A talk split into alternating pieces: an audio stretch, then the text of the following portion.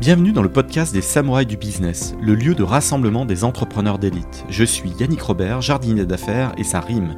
Accompagnez-moi pendant une bonne demi-heure de concentrer de jus de cerveau et transcender votre start-up et les projets dans lesquels vous vous investissez. Changez votre destinée et découvrez tous les stratagèmes et autres techniques secrètes qui vous permettront de craquer votre secteur. Place à l'invité du jour. Bienvenue dans ce nouvel épisode des Samouraïs du Business. J'accueille Andri. Andri Razafinjatovo, c'est le CEO de React Technologies. Et Andri, tu es, à date, tu es le 186e CEO que j'interviewe. Tu es le nom de famille le plus long que j'ai eu à prononcer. Bienvenue Andri dans cet épisode. Bonjour, bonjour Yannick, merci beaucoup. Eh ben ouais, le nom de famille, les noms malgaches sont toujours très très longs. Donc, euh, forcément, prénom et nom malgache. Tes racines sont luxuriantes, effectivement, Mada, ça envoie du rêve et tout. Euh, mais React Technologies, vraiment, pour avoir mille nez dedans, je, c'est une vraie pépite. Est-ce que tu peux déjà nous le pitcher? Parce que les, auditeurs vont découvrir. Tu es dans la partie algorithmie avec une belle communauté. On va pouvoir venir chez toi, utiliser des algos en mode euh, usage, SaaS, sans avoir des gros coûts fixes à initier. Mais est-ce que tu peux le pitcher comme ça à tous les CEO qui vont nous écouter, qui vont faire Mais attends, attends, c'est pour moi ça. ok, ça marche. Bon, en fait, l'idée est, super simple euh, et j'adore quand les idées sont super simples. C'est euh, on parle de la data science, on parle de la data depuis, je sais pas, des dizaines d'années, etc. Et en fait, quand on regarde à quel point ça transforme notre business d'aujourd'hui, alors quand ça marche bien, c'est génial. Et puis quand il y a des hésitations, c'est très très long, c'est très très coûteux. Et en fait, je pense qu'on peut vraiment la disséminer de façon beaucoup plus importante. Donc le cœur de métier et le cœur de la valeur de proposition de Rayax, c'est ça. C'est de mettre à disposition la data science à tout le monde. D'accord? Et pas que, euh, pas que aux gens super techniques. Alors, la data science aujourd'hui, parce que le buzzword, hein, machine learning, intelligence artificielle, il y a, y a, plein de choses qui se cachent derrière. Et finalement, mmh. On parle des mathématiques, on parle de l'algorithmie, et puis on va évoluer. Il y a des réseaux de neurones, il y a des. hier, j'ai regardé un super film sur l'intelligence artificielle et c'est Ex Machina sur euh, Netflix. Je le recommande, super film, et qui parle des, des IA euh, fortes. Et donc, euh, je spoil, je, allez, je spoil. Le, le, robot, à la fin, il, il, tue son créateur, évidemment. Il se barre dans la nature. C'est énorme. La, la, fin est énorme. On était choqués avec ma femme. On s'est dit, non, c'est pas possible. Elle va pas faire ça. L'IA forte. En fait, si. Bref. Bah désolé pour le spoil. Je l'avais pas vu en plus. Merci Yannick. Merde, je suis désolé. Mais le film est absolument génial. Mais tout ça pour te dire qu'on part des mathématiques. C'est-à-dire, aujourd'hui, il y a beaucoup de données qui traînent. Euh, notamment, par exemple, tu travailles beaucoup avec des, des retailers donc, il y a mmh. beaucoup de data. il y a des experts en France. On a une grosse école, voilà, des grosses universités, des grosses écoles d'ingénieurs dans le traitement et de la statistique et autres. Donc, ça, c'est des mathématiques, c'est de l'algo. Et, et mmh, comment passer ça à l'échelle déjà, avant de parler de, l'intelligence artificielle? Ouais, mais en fait, c'est la bonne question. Moi, quand je parle de data science, il faut bien reprendre les mots, c'est la science des données. Et en fait, c'est tout ce qui va traiter euh, ben, les données et en sortir un résultat qui puisse être utilisé pour le business. Donc pour vraiment notre, notre, quotidien, d'accord? Et donc avant de partir dans l'IA, avant de partir dans du deep learning, du machine learning, etc., il y a plein d'autres étapes qui font qu'on est capable sur euh, le, voyage dans l'utilisation de la donnée, ben, de faire des halts qui sont valorisables pour nos clients, d'accord? Mais ça, il faut accompagner les clients. Il faut leur montrer rapidement quelle est la valeur. Aujourd'hui, euh, pour n'importe quel projet de data science, on parle de ça te prend au minimum 18 mois, ça te prend au minimum 5, 6, 10 personnes pour pouvoir le faire. Et donc, forcément, ça représente des millions d'euros d'investissement. Et, euh, et quand tu te rends compte que 85% des projets vont pas en production, ça veut dire que tu as un risque énorme d'avoir investi euh, pour du vent, en fait. D'accord? Et donc, dans toutes ces étapes de, de, gestion de la data science, nous, on va mettre des briques, on va mettre des cas d'usage plus ou moins compliqués, plus ou moins basés sur des algos compliqués, que tu vas pouvoir utiliser et payer à l'usage et regarder si ça a un intérêt pour toi ou pas. Et c'est vraiment euh, d'accompagner notre client au fur et à mesure de l'exploitation de ces données, au fur et à mesure des choses qu'il veut voir et qui des résultats qu'ils souhaitent obtenir sur le traitement de ces données. Donc, tu as vraiment imaginé une plateforme où sur étagère, on peut venir choisir en fonction de sa thématique et on va sélectionner l'algo qu'on va pouvoir intégrer dans son système. Et, c'est ça, le, c'est ça la révolution. Que, les gens comprennent bien. On peut peut-être donner des, use cases encore plus précis, toi, des, choses. Mais, mais, vraiment, on vient et on sélectionne. Tu as, vraiment une cartographie d'algo par sujet. Et, à terme, bah voilà, le, le, but est d'être exhaustif, de traiter tous les sujets, des sujets fintech, des, sujets par exemple de, de, de, gestion de la fraude des cartes bleues, par exemple. Là, l'algorithmie, elle est parfaite parce que parfaite parce que tu, tu peux aller vérifier un certain nombre de, de, de données. Et puis, tu sais que l'algo, il a peut-être été entraîné sur des datasets bien plus gros que toi, tu n'aurais pas. Donc, la valeur ajoutée, elle est absolument colossale et tu payes quel usage? C'est ça que je trouve absolument génial dans, dans React. Mais est-ce bah, que tu peux donner, toi, tes, des cas d'usage que tu vois bien fonctionner? Ouais, mais je trouve que le pitch était, était très, très bien. C'est vraiment l'idée, c'est de dire, en fait, on, on met à disposition de nos, de nos, de nos utilisateurs des cas d'usage qui ont été créés par une communauté de data scientists. Cette communauté, elle est faite de euh, freelance, de euh, euh, de sociétés qui font que de la data science, etc., et qui viennent proposer leurs algos intégrés dans des cas d'usage. Alors, tu as cité la, fraude à la carte bleue, mais on en a par exemple dans la, supply chain ou, des choses comme ça qui sont, par exemple, qu'est-ce que je vais te prendre comme exemple? La gestion de stock, ou dans le retail, l'ajustement des prix, le, qui sont tes meilleurs vendeurs ou qui sont tes meilleurs acheteurs à rappeler. Euh, en fonction des périodes, parce qu'on sait qu'ils commandent toujours aux mêmes périodes. Et en Très bien ça pour les performances commerciales. Mais oui, mais oui, mais c'est ça l'idée. En fait, ce qui est important, c'est que ce soit les métiers qui utilisent la data science. Ça soit pas nous, la tech, qui, euh, qui, qui, utilisons et qui montrons que ça marche. Il faut qu'à la fin, ça soit utilisé par les métiers. Et donc les métiers, ils n'ont pas forcément le temps d'attendre ces deux ans de développement pour voir si ça a de l'impact ou si ça n'a pas de l'impact. Donc là, on leur met là, je perçois bien ce que tu vends, c'est un ROI en fait. C'est ça le. C'est une simplicité de, de, mise en œuvre, un ROI immédiat. Je dis ça, euh, il va y avoir plein de questions sur la gestion des stocks parce que mmh. euh, chaîne de logistique un peu tendue en ce moment. Là, il va falloir faire de la projection hyper fine, sinon ah bah. il va y avoir des pénuries chez certains. Ah bah là c'est le, enfin nous c'est un cas, euh, c'est un cas flagrant aujourd'hui.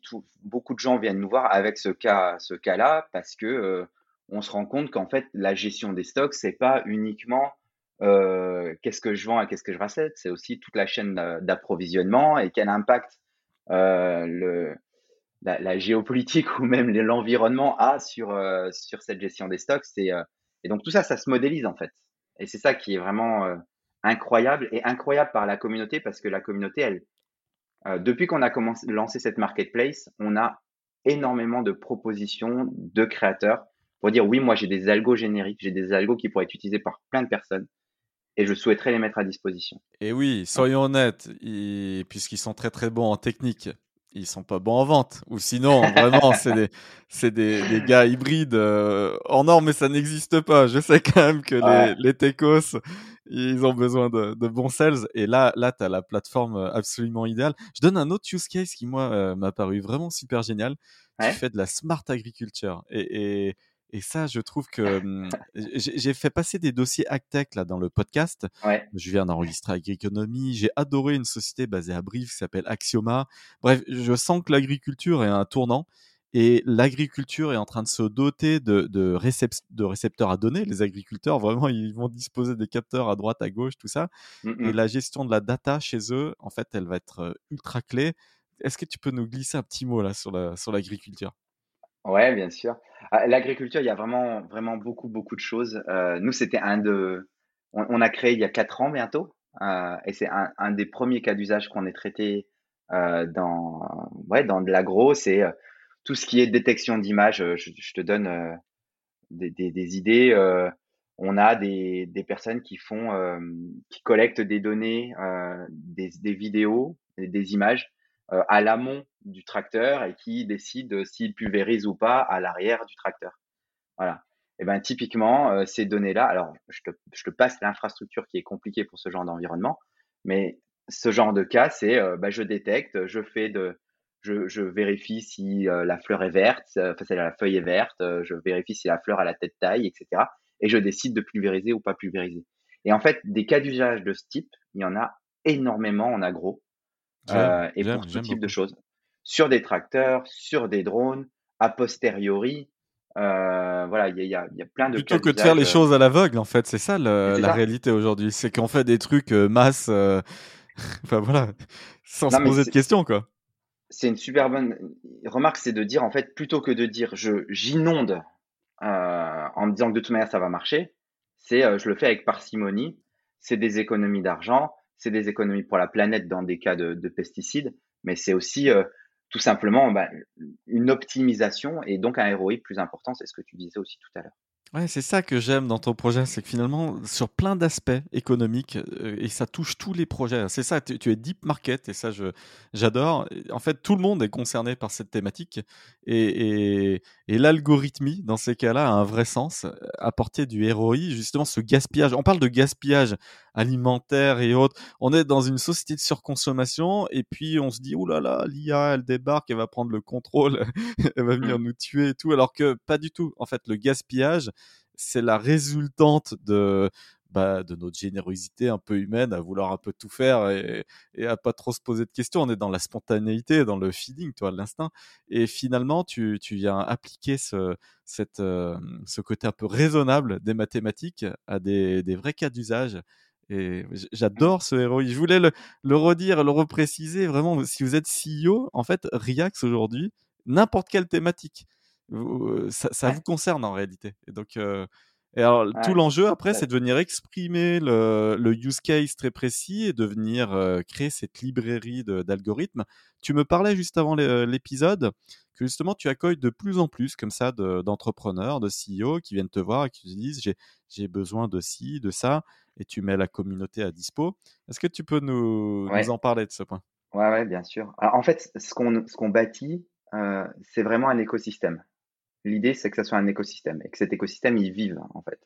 Et donc, on a des créateurs qui mettent à disposition, mais on a aussi des prospects ou des clients qui demandent des algorithmes. Si jamais, en fait, ces cas d'usage ne sont pas traités euh, dans la plateforme, ils ont aussi la capacité à venir demander euh, à la communauté si la communauté peut s'engager pour cet algorithme-là. Et toujours avec un, à la fin, pour notre client, un mode paiement à l'usage. D'accord? Donc ça, on a de plus en plus de demandes. Alors après, tu as deux types de personnes. Soit on regroupe toutes les demandes et les algos deviennent publics, soit c'est des, algos spécifiques parce que le client demande à ce que ça soit que pour lui. Mais la communauté a, la possibilité de venir travailler sur ces usages-là. Oui, tu peux adapter ton pricing, mais à tous les CEO qui se cassent la tête en ce moment en se disant putain, il faut que j'internalise un data scientist et tout ça. En fait, non, non, non, non. Tu viens sur React, tu exprimes ton besoin, tu vas t'être livré, t'as pas de coût fixe euh, initial et tout un peu l'Eldorado, quoi. Bah, c'est la volonté. On, essaye d'être le, tiers de confiance euh, de cet écosystème-là, c'est-à-dire qu'à la fois, techniquement, on valide euh, nos créateurs et on valide ce que font nos créateurs. Et, euh, aussi, pour nos créateurs, nous, on fait tout ce qui est la publicité et l'apport de clientèle. Et donc, on, s'assure que les besoins soient très, très bien exprimés. Il y a, y a des choses qui sont vraiment... Enfin, cet écosystème est compliqué dans le monde d'aujourd'hui, puisque, faut être honnête, hein, donc ce que je disais tout à l'heure, c'est que les projets sont longs, mais euh, il y a aussi une velléité des, data scientists en règle générale de travailler sur des projets, et donc euh, il y, a, un turnover important dans cette, dans cette population. Et là, justement, l'idée, c'est de dire, euh, bah, mon client, il veut faire du business, mon data scientist, il veut faire de la tech, et ben moi, je me mets au milieu. Voilà, c'est ça. Nous, on se met au milieu et on fait le, le tiers de confiance. Comment t'es venu l'idée? Alors, euh, on est une vraie startup, euh, donc c'est beaucoup d'itérations. Quand on a créé Rayax, euh, on s'était dit, ce qui est important pour nous et ce qu'on sait faire aussi, c'est de faire en sorte que la data science s'exécute facilement. D'accord? Parce que monter une pile logicielle pour faire, pour opérer de la data science, c'est, c'est un cauchemar en fait. Voilà, c'est très très long, c'est très très compliqué. C'est pour ça qu'aujourd'hui, il y a une stat qui circule qui dit qu'il faut 4 data engineers pour un data scientist. Donc c'est vraiment imposant. la mise en production coûte très très cher. Donc on s'était dit on va se focaliser là-dessus. Et puis de fil en aiguille, en, fonction des, projets qu'on voyait passer sur notre plateforme, des, discussions qu'on pouvait avoir avec les prospects, on s'est rendu compte que euh, ce qui était important et ce qui était vraiment valorisable, c'est la capacité à mettre à disposition des algorithmes qui au final sont assez souvent les mêmes. J'ai un de nos, un de nos, nos créateurs, enfin une société euh, de data science qui me disait, euh, tu sais André, euh, en France, par an, s'il y a 100 nouveaux algos qui sortent, c'est énorme. Voilà. Parce qu'en fait, les algos sont les mêmes, qui sont assez génériques. Ce qui est toujours compliqué, c'est de prendre les spécificités des, des, clients, en fait, et de prendre en fait les évolutions. Je te donne un exemple. La gestion des stocks, c'est un algo qu'on sait faire, qui est générique. Imaginez qu'il allait avoir le Covid au milieu, si ça n'a pas été pris en et donc que tu allais fermer euh, tes, magasins, si ça avait pas été pris, si ça avait été pris en compte dans le l'algo dès le début, bah c'était bon en fait. D'accord? Et la prise en compte de ce phénomène, c'est une prise en compte qui peut être faite sur plein d'algos. Donc, c'est pas la peine de remettre tout le monde à travailler sur le même truc. Il vaut mieux que mettre à disposition un algo qui le prend en compte et que tout le monde l'utilise c'est un gain de temps, c'est un gain d'argent, et donc force, et, et ça, ça, enlève le risque de ne pas y arriver. Et donc forcément, c'est le ROI explose. Est-ce qu'on peut citer quelques noms de clients avec qui tu travailles? Et Je suis sur ton site et il y en a un qui me plaît. Euh, évidemment, moi j'adore l'art. J'ai d'ailleurs fait moi-même ma première exposition, bref. Et là, je lis deux fois plus de conversions en recommandant des artistes à des clients grâce au machine learning. Et là, ça m'intrigue. Ben oui, alors ça c'est une. Euh, alors en fait, on a des clients vraiment dans, dans, tous les domaines. Là, c'était un client qui, euh, une super belle boîte qui euh, qui met en relation des des créateurs, donc des artistes en fait, avec des galeries, d'accord? évidemment, l'artiste veut vendre son, son, son, sa peinture, sa sculpture ou tout ce qu'il a pu créer. Et les galeries, en fait, sont souvent par thématique, sont souvent en fonction de, c'est en fonction de qui va visiter la galerie, etc. Donc, en fait, nous, on a des algorithmes qui sont super génériques aujourd'hui, qui sont capables de détecter quelle est la typologie de peinture que tu as ou de ou d'art que tu as que tu as mis en place et de trouver en fonction d'une base de données des différentes galeries quelles seraient les galeries qui seraient les plus pertinentes pour toi. Sachant que c'est hyper critique parce que les artistes qui percent le font grâce aux galeristes et au, choix de galeries qu'ils font. Et comme c'est les goûts et les couleurs en art, il est extrêmement euh, difficile humainement d'aller bien repérer dans le portefeuille de clients de la galerie. Donc ce bah travail-là, euh, humainement, je, je, il y a un intérêt à passer par un algo, ça j'y crois à fond. Est-ce que tu travaillerais avec Singulart ou pas? Ils sont passés sur le podcast, ils sont très très gros euh, en ligne. Si c'est pas le cas, il y a peut-être des petites affaires. Là, je passe un petit message à Singulart, du ROI comme ça. Euh, ils, eh ben, écoute, euh, c'est, suivent 10 000 artistes. ce n'est pas le client cité. Donc, je serais très très ravi de discuter avec eux. J'enverrai l'épisode au, CEO qui est un fan de, tech, euh, ça, pourrait être cool. C'est top, que... et l'algo est dispo, donc euh, voilà, c'est à ah bah. tester. ah bah là, tu vois, sur étagère, comme ça, on est, on est bon, il n'y a, pas besoin d'attendre plusieurs mois, on voit le ROI direct. Est-ce qu'on peut citer d'autres euh, d'autres clients à qui tu bosses, peut-être même en, nommer des, choses qui, qui font que... Ouais, bah, bah alors, il y a, y a il y a beaucoup de clients qui, qui souhaitent euh, rester discrets pour le moment, puisqu'ils sont en, pleine phase d'exploitation. Donc, je ne sais pas tous. On a... Oui, oui, oui, tout à fait. Euh, donc, euh, je ne sais pas, pour, pour reprendre ce que vous voyez, entre autres, sur le site, on travaille beaucoup avec Sanofi sur des algos de pharma. on travaille, on a des discussions sans le cacher avec du Renault dans l'automobile, avec avec euh, des, des, gens comme ça et de beaucoup plus petites boîtes parce qu'on a vraiment tout type de boîtes euh, et on a des boîtes beaucoup plus petites qui, le, qui font ça. Comment ça se passe justement sur la partie? Alors là, c'est ma casquette de commercial B2B euh, qui, qui, ressort. Comment tu as structuré ton équipe? Comment vous y prenez? Voilà, l'acquisition chez Reax, comment ça se passe? Alors l'acquisition, elle a, enfin comme partout, hein, elle a, on va dire, elle a trois trois, trois pieds, puisque pour faire un tabouret, il faut toujours trois pieds. Euh, on a évidemment de la chasse pure, en fonction des cas d'usage qu'on a pu créer. Euh, nos chasseurs vont chercher des, cas identiques, puisqu'en fait, derrière, une fois que l'algo est là, il n'y a vraiment plus qu'à l'exploiter. Donc, c'est très facile. Euh, en tous les cas, à pitcher. je reviendrai sur ce qui est plus compliqué, c'est que les gens se jettent à l'eau. Voilà, donc on essaie vraiment de faciliter ce démarrage. On a du digital marketing qui avec avec des campagnes, avec des campagnes vraiment basées sur les cas d'exemples qu'on a pu avoir. et puis après, il y a le troisième, le troisième, c'est les créateurs. Parce qu'en fait, une des forces de frappe qui est assez importante, c'est que nous, on facilite tellement pour le créateur la partie euh, opérationnelle, exécution, tout ce qui va permettre de s'assurer de la sécurité, de euh, la reprise sur erreur, de la collecte des données, etc. etc. C'est directement fait dans la, plateforme qu'on utilise en, dessous de la marketplace, que en fait nos créateurs viennent aussi avec des propositions et avec des euh, bah, mon client veut maintenant passer en prod, je peux mettre l'algo et, et, le faire tourner sur, sur Ajax. Donc on a vraiment ces trois piliers-là qui sont euh, la chasse sur des exemples concrets qu'on a déjà réalisés, le digital marketing pour ouvrir, et puis après, euh, et puis après la, la partie créateur. Est-ce que tu as un blog? Alors là, vraiment, je suis hyper euh, transparent. Je, gratte pour essayer de créer un, SaaS euh, pour les blogs d'entreprise. Et là, là, finalement, je me dis et, mettre en lien, par exemple, des très très belles plumes dans des domaines euh, experts. Mmh et parce que bah, ça prend du temps à tout le monde en interne d'écrire des blogs. Donc bref, petite digression. Tu, là, je vois un tech blog, des articles. Il y a une partie learn. Comment tu gères? Quel ROI ça, ça ramène? Et, parce que toi, tu es vraiment justement dans un domaine où, l'écrit, parce que sinon, c'est un peu compliqué de faire une vidéo sur les algos, quand même, objectivement. Donc là, l'écrit, il, a une grosse importance. Qu'est-ce que tu en penses de, cette partie blog et qu'est-ce que ça te ramène? Ouais, euh, alors c'est euh, merci pour la question euh, Yannick.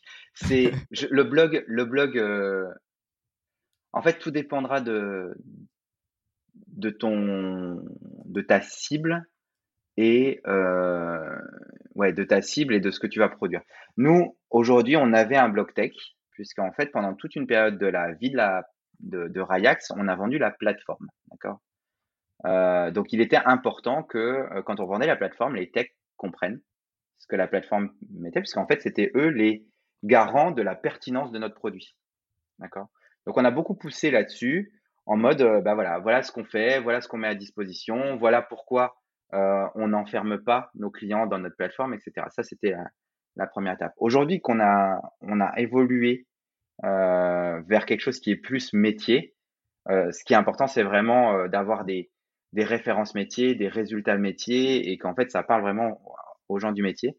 Donc, c'est très très clairement le blog. Le blog pour nous, c'est la deuxième en digital marketing, c'est la deuxième meilleure performance en termes d'acquisition de leads.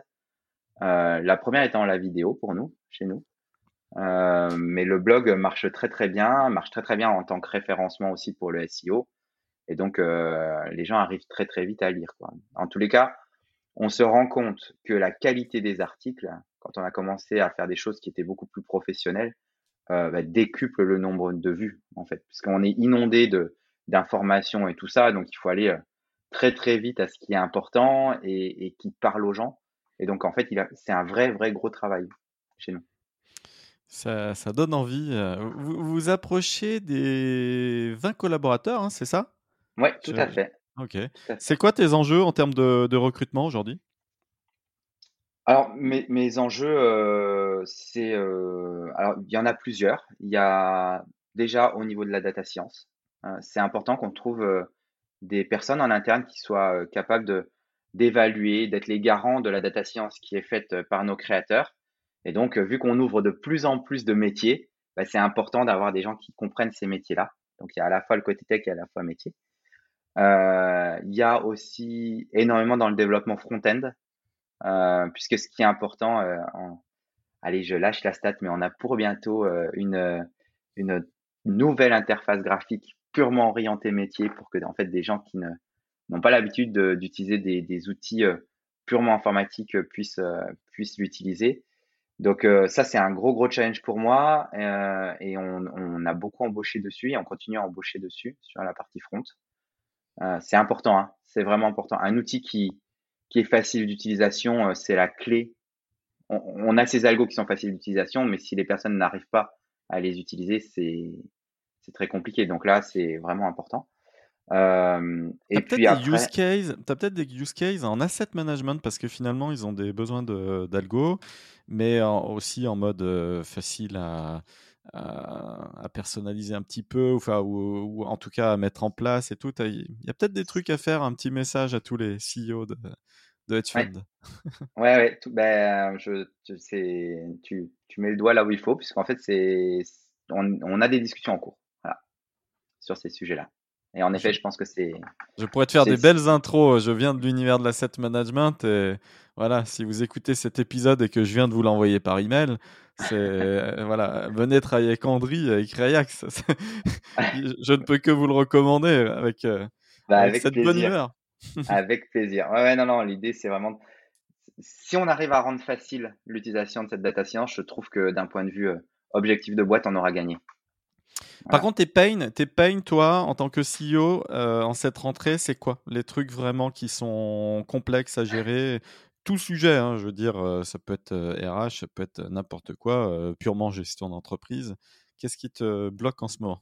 Ouais. Bah, les pains, je pense que comme beaucoup, il est compliqué pour nous d'embaucher. Voilà, c'est les, super candidats. Alors les super candidats, c'est pas que des, candidats qui sont euh, très très forts dans leur métier, c'est aussi des candidats qui qui correspondent à la boîte euh, et qui correspondent aux valeurs de la société. C'est vraiment super important. Euh, et donc ça, c'est pour moi, c'est la, la, complexité vraiment du moment. Et puis et puis bah, comme toute société, c'est l'évolution du chiffre d'affaires, c'est vraiment le l'hyperscalabilité. Il y a beaucoup de, de choses qu'on cherche à automatiser, qu'on cherche à, à, rendre de plus en plus simple, puisqu'en fait, avec le, les clients qui, qui, le nombre de clients qui évolue, etc., on passe d'un mode, j'exagère, puisqu'on a quand même toujours cherché à faire, euh, à automatiser, mais d'un mode un peu artisanal à un mode purement euh, euh scalable. Et donc ça, c'est aussi beaucoup de travail chez nous le juridique aussi, c'est un gros sujet ou pas? Parce que je me dis, bon là, il y a de la propriété intellectuelle dans ton domaine, et, après, bah, il y a de l'usage derrière. Comment tu gères? Est-ce que, est que ça se gère bien ou est-ce que hum, c'est un peu custom après entre les gros clients Est-ce que ça demande une adaptation en fait? Alors, aujourd'hui, ça ne demande pas d'adaptation parce qu'en fait, on a fait, euh, on a réussi à faire euh, des choses qui sont assez génériques en revanche, euh, on a beaucoup, beaucoup travaillé sur le sujet en mettant, encore une fois, dans la même pièce. Alors, c'est pas vrai parce que c'était en remote, en visio, mais c'est ça. Mais l'idée, c'est de dire, on a mis dans la même pièce euh, un client, euh, enfin des clients, des créateurs et nous, en fait. Et on a essayé de trouver qu'est-ce qui était pertinent pour chacun. Donc, en effet, je te donne un exemple. Notre créateur garde la propriété intellectuelle de son code, d'accord, et donne un droit d'usage. Ok? Et après, les droits d'usage peuvent être euh, des droits d'usage, euh, c'est ce que je te disais tout à l'heure, spécifiques à un client donné, dans le cas où il demande une certaine euh, priorité. Voilà, c'est pas l'objectif final, mais ça peut arriver sur certains certains cas très très spécifiques. ou alors, on est sur voilà du partage. Donc au final, le droit d'usage suffit euh, et nous, vu qu'on. Tu, donnes une vue du code source à un moment donné ou pas? Parce que là, là, on est sur un truc hyper critique, hein, c'est ça? Non, je donne pas. Alors, je donne pas de vue de, de, code source de nos, de nos créateurs, sauf, encore une fois, dans un cas où le créateur nous autorise à le faire euh, pour un client donné, etc. Et donc là, en effet, tu rentres dans un mode spécifique. Moi, ça me paraît logique et mmh, c'est tout à fait normal. Donc, euh, je, voulais poser la, question. Non, mais parce qu'il y, a des, y a des codes, tu as parlé, enfin, on a des algos, par exemple, d'anti-blanchiment d'argent, on a des algos de, de, de, de, de recherche de, fraude à la carte de crédit. C'est des choses qui, sont, qui peuvent être très, très euh, touchy. Et donc, en effet, euh, quand le client demande à avoir le code, on demande au créateur de voir le code. Il y a des enjeux de cybersécurité dans, dans tout ça, au milieu de tout ça. Complètement, complètement. Mais c'est vraiment, important, ça fait partie de la mise en production, tu vois, de, s'assurer de la sécurité, de s'assurer que les données, en fait, soient bien isolées, que euh, deux algorithmes qui tourneraient euh, en parallèle, en fait, ne peuvent pas interférer l'un avec l'autre ou choper des données l'un avec l'autre.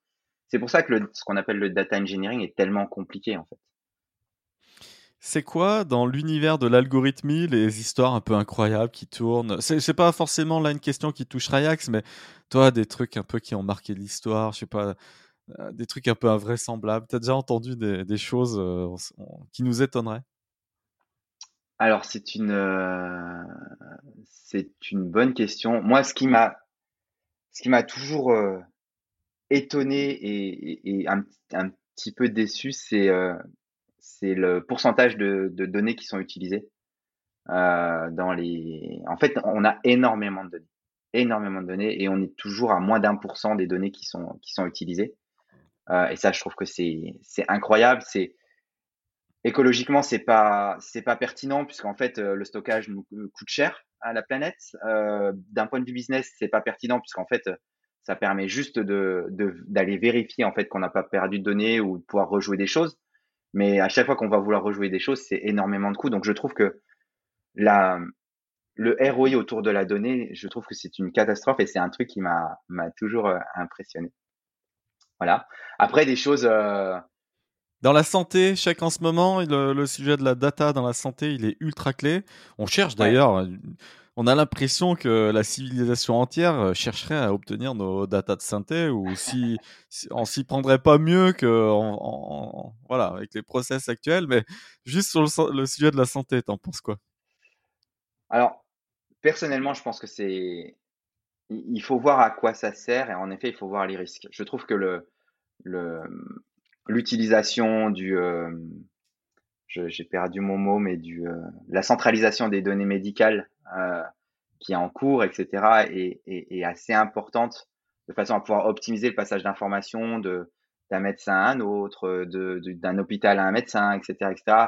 C'est toujours des choses qui ont été faites de façon assez artisanale euh, je sais pas, tu vas, euh, tu vas euh, chez faire un examen, on envoie une lettre pour dire au, au praticien, bah voilà, j'ai reçu Andri et Andri a tel truc, etc. Et, donc en fait, c'est inefficace et, c'est vraiment au bon vouloir du praticien de, de le voir. C'est son métier, mais c'est très à risque en fait. Et donc la centralisation, pour moi, c'est une très bonne chose. Après, voilà, et on revient sur un problème de data engineering c'est comment tu assures la sécurité d'accès euh, de ces choses-là, etc. On a des choses merveilleuses qui sont sur la blockchain, on a des choses euh, merveilleuses qui sont dans la sécurité, etc. Euh, il, faut il faut les implémenter pour sécuriser tout ça. Il faut pas, il faut pas arrêter le progrès sur ce genre de choses parce que je pense que ça, c'est vraiment un gage à la fois de qualité sur les remontées des données et de performance. Pourquoi tu as un, poulpe sur ton profil euh, LinkedIn? Alors j'ai la réponse. Tu as un superbe euh, logo. Allez voir le logo sur le site de React. Je, l'adore et que ça, fait penser à des petits réseaux de, circuits et, et ça a la tête d'un poulpe. Mais c'est vrai que du coup, sur, ton LinkedIn, tu as un poulpe euh, orange. eh ben, en fait, l'idée, c'est vraiment de dire que l'intelligence, elle est partout. tu le retrouves dans notre écosystème. L'intelligence, elle est au niveau du métier, elle est au niveau euh, des créateurs, elle est au niveau du data engineering qu'on peut faire pour nos deux, nos deux partenaires. Euh, et donc, en fait, ce poulpe, euh, chaque branche est indépendante, chaque branche apporte de la valeur à quelque chose qui est central. C'est vrai qu'elle ne se touche pas, effectivement, tu as raison, exactement. C'est toujours fait de façon à ce que ça ne se touche pas. Et puis, chaque, dans un poulpe, chaque patte est intelligente et a sa propre intelligence. Et donc, pour moi, ce qui est important, c'est de rassembler c'est cette intelligence en fait au, au profit ben, de, du business, au profit des métiers, au profit euh, ben, de l'économie en règle générale. As-tu une technologie alien ou pas? Parce qu'il paraît que le poulpe a 14 000 euh, dans, un ADN assez particulier.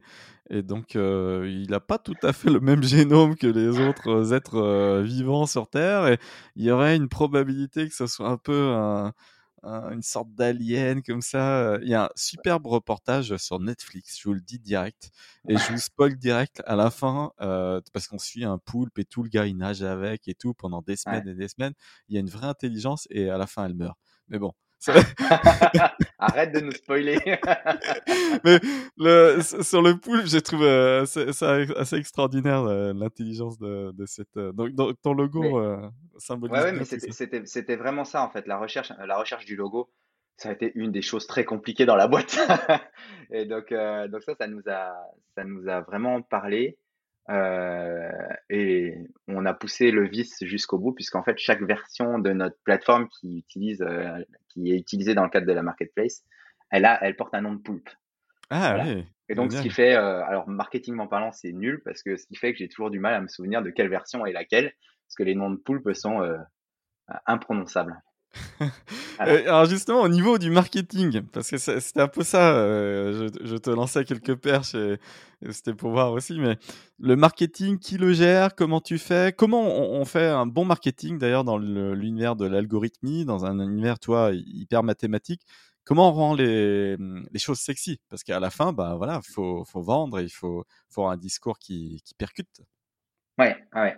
Ça a été, euh, je te le cache pas, hein, nous, ça a été un gros challenge chez nous. Euh, donc, j'ai, on a pu, euh, on a dans l'équipe de direction euh, un directeur marketing qui vient de, de la grande distrib, hein, qui, était chez Seb avant. Et en fait, justement, la velléité, c'était de remonter le discours. À l'origine de Rayax, c'est c'est trois techs. Euh, alors, on va considérer que je suis beaucoup moins tech que les autres, euh, puisque ça fait longtemps que je suis parti dans le management. Mais euh, on avait cherché quelqu'un qui justement pouvait traduire notre jargon et vers des clients qui n'étaient pas tech. Et donc, je pense que ça a été une des très très belles embauches de, de, de c'était avoir cette capacité à exprimer vis-à-vis de, de, clients non tech ce que nous on faisait. Et ce qui marche à tous les coups, ah, il y a deux choses qui marchent. Hein. Il y a le Rex, donc le, retour d'expérience euh, de, clients déjà qui sont déjà déployés. Et puis euh, il y a euh, montrer l'impact sur le métier des gens et pas et pas qu'est-ce que fait l'algo. On va pas parler d'un algo qui va détecter des je sais pas moi qui va détecter des des plaques d'immatriculation. On va donner le cas d'usage de pourquoi on a besoin de détecter ce, ces, ces plaques d'immatriculation. Donc ça, ça a été vraiment pour nous qui étions dans la tech, ça a été vraiment une, un, cheminement. Et pour mettre, alors là, quand je le dis, c'est très facile, mais là, tout au long, ça a été euh, à chaque étape, à chaque chose qu'on voulait exposer au client, quelle est sa valeur, comment on lui présente, etc. Et, il fallait un garant pour ça. Ton equity story, je la regarde. Donc, tu as levé euh, 1,3 million en octobre 2019. Euh, on célèbre bientôt du coup les, deux ans de, la levée. Là, tu vas faire rentrer du beau monde, je vois, avec un parterre, euh, euh, comment dire, régional aussi. Donc, tu as, la BNP, tu as un petit bout de, BPI, mais je vois aussi du Crédit Agricole Alpes Développement. comment ça s'est passé cette première levée il y a, deux ans? Je pense que, donc, en effet, au, au bord de, donc, dans la table de Capi, on a, on a entre autres Elaya, euh, qui a repris la gestion du fonds IT Translation à l'origine. Euh, et puis, euh, on a Crédit Agricole, donc à, travers son, ses deux AD. Je chez, pense... Elaya, c'est qui ton directeur ou, ta directrice de participation? C'est Benoît Joris qui me suit. voilà. donc, c'est, je pense, beaucoup une histoire de personnes. Euh, on m'avait on m'avait prévenu, j'ai eu beaucoup beaucoup de discussions, je suis très très entouré par euh, par des créateurs euh, et des gens qui ont levé, etc. Des entrepreneurs qui ont levé et tout ça. Et donc on m'avait prévenu, ce qui était important, c'est vraiment de trouver des gens. et je crois d'ailleurs que je l'ai entendu dans un de tes podcasts, c'est ah. il faut il faut tomber sur des gens que tu n'as pas peur d'appeler, en fait ces gens qui sont dans ton board, euh, qui, sont, qui sont tes investisseurs, euh, bah, en fait, ils sont là pour aider la boîte. Dans les bons moments, c'est facile.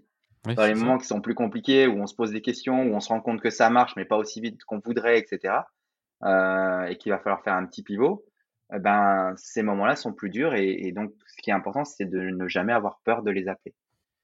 Et pour moi, c'est ça qui a fait. C'est des gens qui nous ont suivis, c'est des gens qui ont proposé, c'est des gens qui se sont intéressés soit euh, à, la société et aux personnes de la société, soit au contenu de la société, et qui sont toujours là en fait euh, quand on en a besoin pour bah, pour pour critiquer ce qu'on fait, critiquer au sens positif du terme, et critiquer ce que je fais.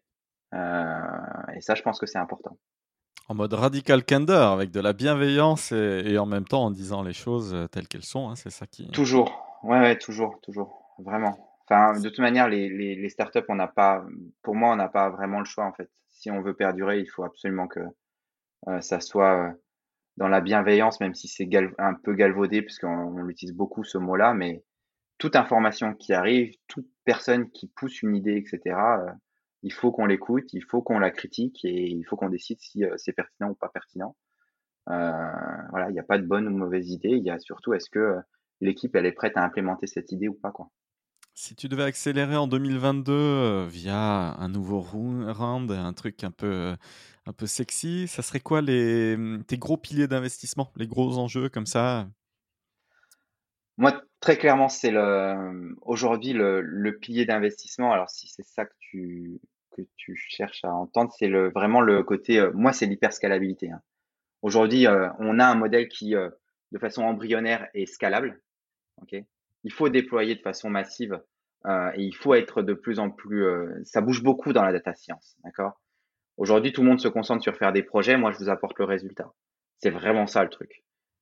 Et donc, il faut vraiment qu'on qu'on déploie de façon massive et qu'on déploie à l'étranger. On a des clients étrangers, mais c'est par euh, voilà, c'est pas assez encore massif. Donc il va falloir qu'on se déploie aussi euh, à l'étranger. Oui, c'est là où le marketing entre en jeu parce que bah voilà, ça, ça peut venir par recommandation et puis ça s'est bien passé tout ça, mais à un moment donné, surtout que là tu as le bon produit pour ce qu'elle est à l'international parce que il n'y a pas de raison, c'est du code à la fin, donc euh, voilà, il n'y a pas de raison que ça se passe pas dans le monde entier. Je trouve que tu as un bon positionnement là en, en tant que startup, tu vois.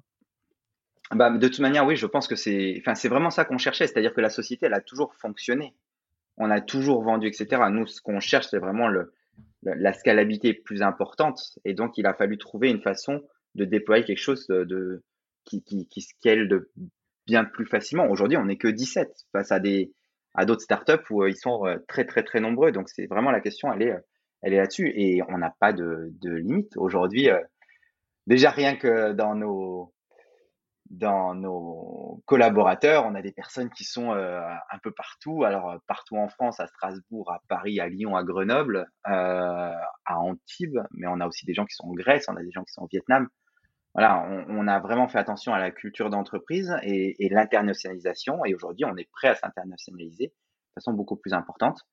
mais il faut, voilà, il faut euh, continuer à faire évoluer euh, ce chiffre d'affaires, euh, cette récurrence, ces choses-là. Je veux faire vraiment une levée pour l'accélération vers l'hyperscalabilité. C'est vraiment ça l'objectif. Bah écoute, on est écouté hein, par des investisseurs parce que je fais passer leur participation dans le, dans le podcast. Donc, écoute, je te souhaite plein, plein, plein de choses. Je sens qu'il se passera des, des, belles choses en 2022 pour, pour Ajax et ça donnera envie de, de suivre et d'en savoir plus, tu vois ce que je veux dire. C'est top, c'est top. Ah ouais, ouais, non, mais c'est, je pense qu'on a, on a quelque chose qui, qui est prêt à, à scaler de façon importante et euh, je suis pressé de voir ça.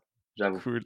Je te remercie Andri pour cet épisode. On va le conclure avec euh, les quatre piliers des samouraïs, ce qui fait que ben, euh, tu réussis et ce qui fait que les samouraïs se distinguent de, et, par leur performance et autres. J'ai identifié ces quatre piliers que sont la discipline, la créativité, l'intégrité, le côté sans peur, le côté fearlessness. Il faut avoir les quatre hein, pour être un top performer. Et, toi, par contre, c'est lequel qui te caractérise le plus spontanément si tu avais à en choisir un parmi les quatre? Discipline, créativité, intégrité, fearlessness. c'est une bonne question puisque je vais dire les quatre mais en général. Euh, je pense qu'il faut. Euh, je ne vais pas réussir à en, prendre qu'un seul, je suis désolé. Euh, je pense qu'il faut être fier de ce qu'on fait clairement. Euh, c'est important.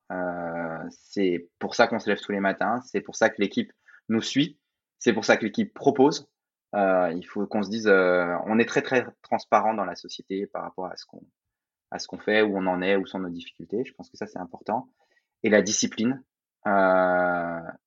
c'est pour moi critique que chaque personne au sein de la société en fait délivre ce sur quoi elle s'est engagée euh, parce qu'en fait, ça a des impacts sur tout le monde. Donc, il faut être très, très discipliné. Il faut vachement mesurer.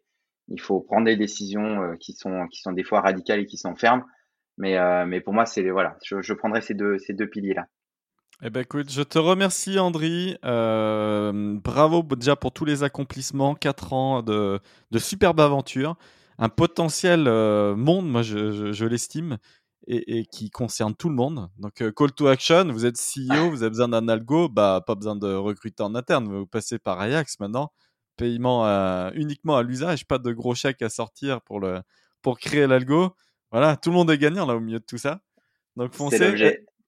J'ai vu que tu avais un free trial parce que le, le call to action, ça, de manière hyper concrète, on peut venir sur la plateforme et, déjà tester. Hein. Oui, tout à fait. L'idée, c'est que le, les premiers cas, le premier cas, la première exécution, elle est gratuite pour voir comment ça fonctionne, pour voir ce qu'il faut fournir comme données. Tout est décrit dans les cas d'usage. Donc le, le premier est gratuit. C'est eh vraiment ben, profitez-en. Brice, Singulart, euh, free trial pour démarrer comme ça chez Rayax. Je, t'envoie le, lien. Hein. Merci. Merci Andri, plein de bonnes choses. À très vite. Vous avez aimé l'épisode, vous mettez des notes Apple Podcast. Et puis, euh, bah, Andri, si tu as des autres potes CEO qui cartonnent et tout, euh, hommes ou femmes d'ailleurs, là je vais faire passer un peu plus de filles, on m'en a recommandé. Et merci Micha notamment. Et je suis très très très preneur. Si vous, si vous êtes vous-même euh, CEO, vous écoutez l'épisode, vous voulez passer dans l'émission. Voilà, mon but est d'être le premier podcasteur français à atteindre 1000 épisodes, donc 1000 interviews de 1000 CEO. Je, on aurait fait 250 d'ici à Noël, donc c'est cool, mais il y a de la place pour tout le monde. Hyper early stage, late stage aussi. J'ai fait passer Benjamin Guignot d'Ornicar qui avait 100 millions, euh, Karim euh, d'Expansia qui avait 40 millions. Enfin, il y a tous les niveaux. Euh, donc je laisse le micro à tous ceux qui veulent passer. À bientôt, Andri. Plein de bonnes choses, plein de bonnes ondes. Merci, merci Yannick. À bientôt. Bonne journée.